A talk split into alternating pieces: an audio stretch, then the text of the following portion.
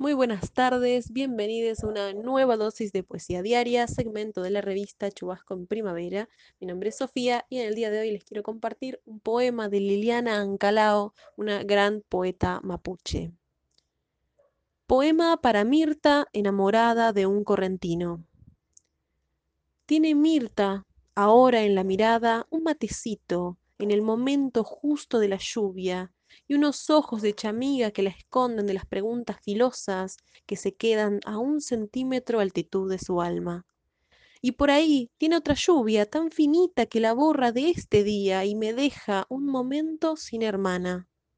Me pregunto si este aire guaraní que te despeina despejará tanto silencio, tanto pensar en el prójimo, y qué tanto. Ojalá se te enrede un zapucay en la garganta aunque me quede, pucha digo, una porción del día sin hermana.